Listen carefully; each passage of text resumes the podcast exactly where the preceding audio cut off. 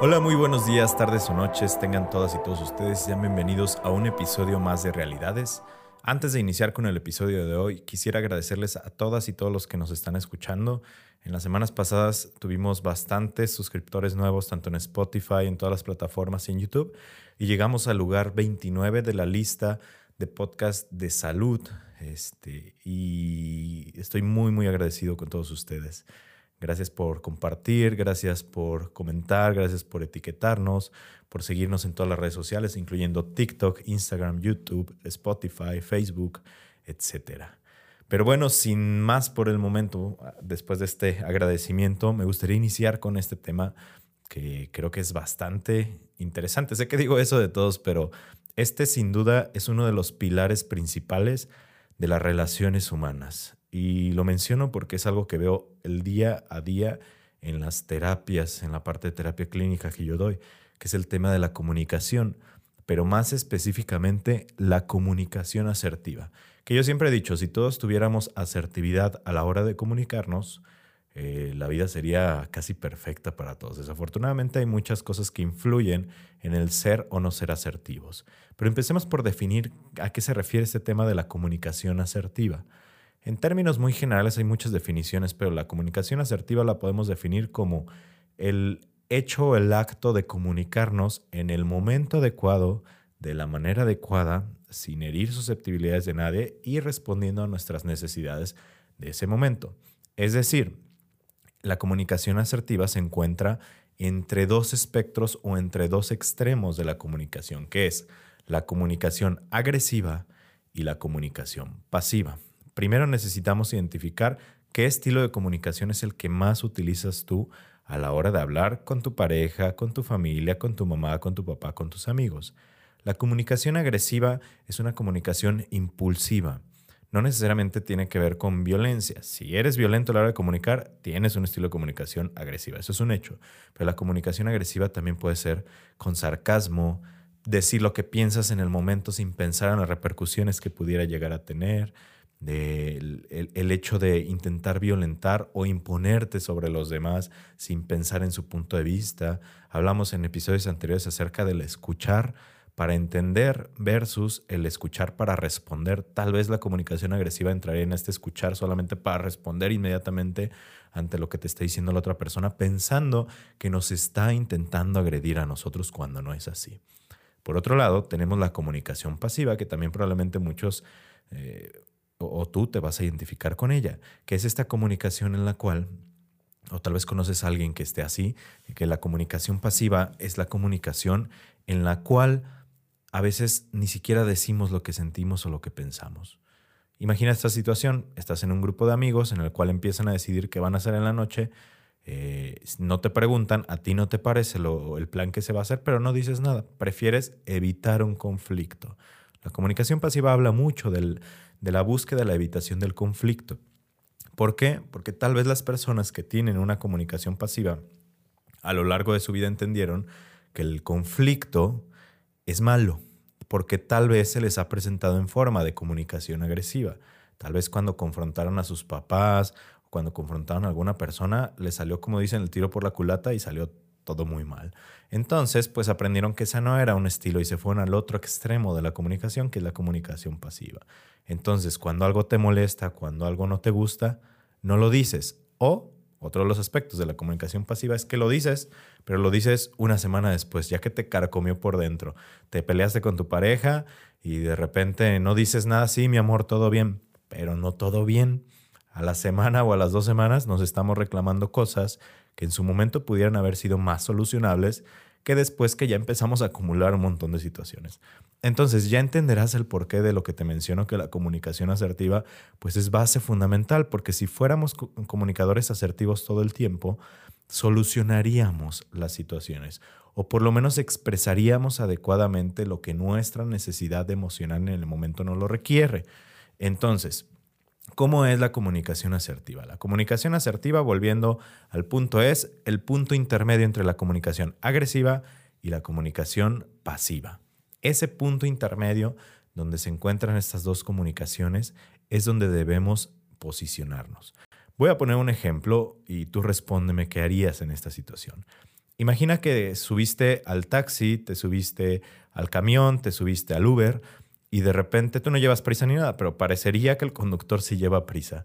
Y de repente se pasa un alto, está a punto de chocar o casi, casi choca, casi atropella a una persona y tú empiezas a temer por tu vida y empiezas a sentirte mal por, por lo que está sucediendo. Te, te da miedo, te sientes nerviosa, nervioso, te sientes enojada, enojada porque, pues, ¿por qué está jugando con tu vida de esta manera el conductor? ¿Qué harías tú en esta situación? Hay dos, dos posiciones principales, que es la pasiva y la agresiva. Si tú lo que harías sería decirle a la persona, óyeme hijo de la tal, tal, tal, tal, ¿por qué vas así? ¿Qué? No, no somos ganado, no soy ganado, ¿qué te pasa? Empiezas a gritarle, empiezas a agredirlo, dices, yo aquí me bajo, adiós, a la fregada, ta, ta, ta, ta, ta. ¿Qué tipo de comunicación crees que es esa? Es correcto, es comunicación agresiva, de alguna manera. En cambio, la comunicación pasiva en esta situación en específico sería, pues tal vez que no digas nada. Te lo guardas, vas con el miedo, rezando, persinándote hasta que llegues a, tu destino y ojalá que no pase nada malo, pero no dices nada. Cuando la necesidad del momento te dice que necesitas poner un alto a la situación. La comunicación asertiva también se utiliza para eso, para poner límites a las situaciones. Oye, espérame, espérame, espérame. Esta situación no me está gustando. ¿Qué te parece si hacemos esto? ¿Cómo es que podemos ejercer la comunicación asertiva jugando con este ejemplo del taxista o del conductor de plataforma? La comunicación asertiva, para poder entenderla y para poder practicarla, necesita tres pasos principales. Paso número uno para comunicar asertivamente expresar sobre la mesa lo que está sucediendo. Paso número dos, el decir cómo te está haciendo sentir a ti esta situación. Y paso número tres, el expresar una propuesta o el decir qué va a suceder o qué te gustaría que sucediera después de esta situación. Regresando al ejemplo del taxista o del conductor. Paso número uno, oye, fulanita, fulanito, conductor, estoy viendo que vas muy rápido. La realidad es que yo no tengo prisa. Mm, veo que estuviste a punto de chocar, veo que te pasaste tantos semáforos, estoy observando esto, esto y esto. Solamente expresar la situación. Paso número dos. Esto me está sintiendo sentir, me está haciendo sentir, perdón, con miedo. O esto me está haciendo sentir que mi vida corre peligro. Ese es el paso número dos. Paso número tres, expresar qué quieres que suceda. Te puedo pedir, por favor, o me gustaría que hicieras tal cosa. Me gustaría que le bajaras a la velocidad, me gustaría que condujeras con más precaución lo que queda de nuestro camino y ya. Suena sencillo y a lo mejor suena hasta, hasta extraño en este ejemplo que te digo, pero tiene un, un, papel fundamental en poder hacer que nuestro mensaje llegue de manera adecuada. Pongámoslo ahora en una situación de pareja en la cual se están peleando porque no lavó los trastes o porque no hizo tal cosa que quisiste que hiciera, o sí hizo tal cosa y tú no querías que lo hiciera. ¿Cómo lo expresaríamos en estos tres pasos en una cuestión de pareja? Paso número uno, le dirías, oye mi amor, veo que no lavaste los trastes. Y ya, paso número uno cumplido. No vamos a meter ahí el, el hecho de decir, oye, otra vez, ¿te acuerdas? Hace dos veces, tres, cuatro, cinco veces te he dicho que hagas esto, ta, ta, ta. No, se fijan cómo solamente expresamos lo que está sucediendo. ¿Por qué hacemos esto en el paso número uno? Como una necesidad para nosotros de poder controlar de cierta manera la situación sin que se metan cuestiones emocionales tan fuertes. Porque es diferente que yo te diga qué está sucediendo o expresar la situación como tal, ponerla sobre la mesa, a que yo te diga todo lo que ha pasado y acontecido en el pasado y traer todas esas circunstancias a este momento presente. Entonces, por eso es importante. Expresar qué está sucediendo. Ese fue el paso uno. Paso dos, ¿cómo te hace sentir eso? Regresamos. Oye, mi amor, veo que no se lavaron los trastes. La verdad es que me hace sentir que no me escuchas, me hace sentir molesta o molesto porque habíamos tenido un acuerdo al respecto. Ese fue el paso número dos. El paso número dos es el más difícil, el poder conectarnos con esa emoción, porque el expresar que sentimos es una emoción.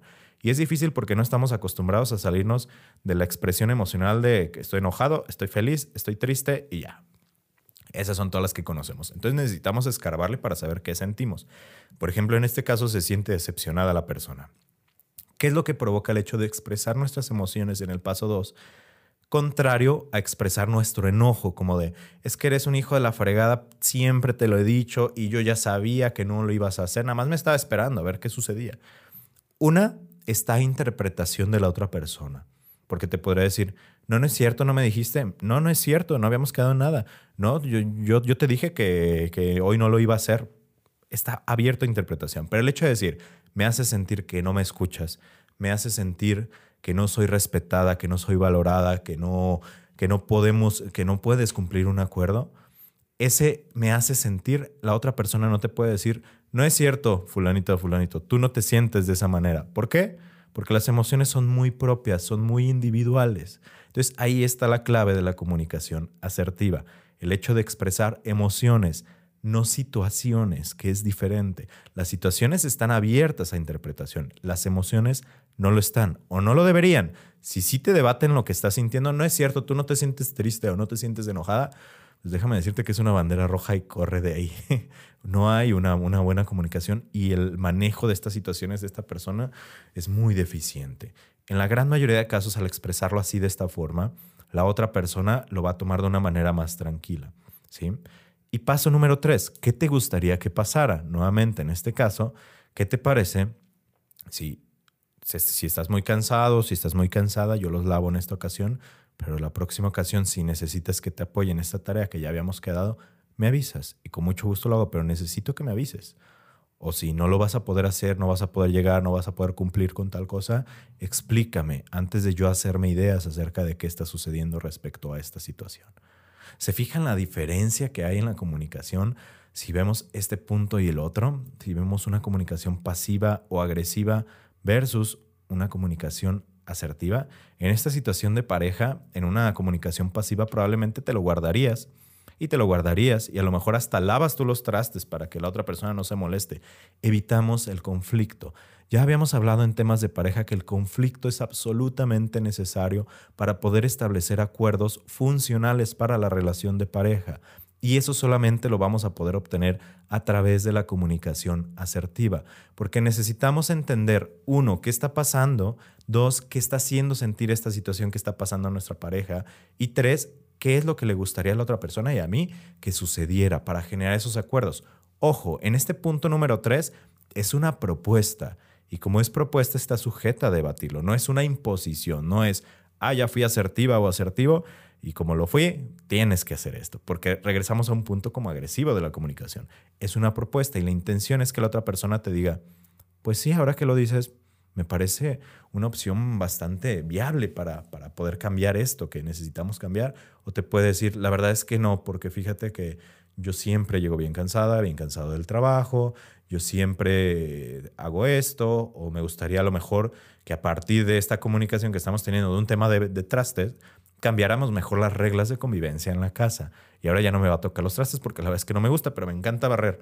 Entonces eso es lo que voy a hacer, ¿no? Se fijan cómo esta situación puede abrir los canales de comunicación para la generación de acuerdos en otros aspectos de la vida. Entonces te voy a dejar el ejercicio para que tú lo hagas ante alguna situación conflictiva en tu vida. Primero, identifica qué tipo de comunicación tienes eh, prevalentemente, comunicación agresiva o comunicación pasiva. Evitas comunicarte o lo haces de manera impulsiva. Segundo, esa situación que estás evitando o que la confrontas de mala manera, intenta afrontarla con la comunicación asertiva, siguiendo los tres pasos. Regresando, paso número uno, expresar la situación que está sucediendo. Paso número dos, qué es lo que me está haciendo sentir esta situación que está sucediendo. Y paso número tres, una propuesta referente al cambio de esta situación para generar un acuerdo de lo que va a suceder a partir de ahora. Suena sencillo, no es tan fácil, es una habilidad que se va desarrollando a lo largo de la vida y ya después se va automatizando. Pero si lo empiezas a poner en práctica, te puedo asegurar que te va a cambiar la vida en tus relaciones y en la interacción que tienes con los que te rodean. La comunicación asertiva como tal es un acto de amor hacia ti porque estás honrando las necesidades que tienes en el momento, en la situación de expresar lo que quieres expresar sin vulnerar o sin violentar a las otras personas. Y esto lo puedes poner en práctica en todos los aspectos de tu vida, en el trabajo, en tu relación de pareja, en tu relación con tus padres, con tus hermanos, con tus amigos. Ponlo en práctica y coméntame si te funcionó o no te funcionó o si tienes alguna duda respecto a, en esta situación, cómo lo puedo abordar desde la comunicación asertiva. Te agradezco muchísimo el, habernos, el haberme escuchado. Eh, te pido por favor que si te gustó o consideras que le puede servir a alguien, que nos etiquetes, que nos compartas en todas tus redes sociales. Eh, en YouTube nos puedes poner manita arriba, dale clic a la campanita para que te avise cada que subamos un episodio. Y eh, síguenos en todas las redes sociales que van a aparecer aquí abajo. Realidades Podcast en todas las redes y a mí como F Pinto Terapeuta. Muchísimas gracias nuevamente por el seguimiento, por estar aquí presente a todas y a todos ustedes que, nos están escuchando. Y nos vemos el siguiente episodio la siguiente semana. Que tengan un excelente día. Hasta luego.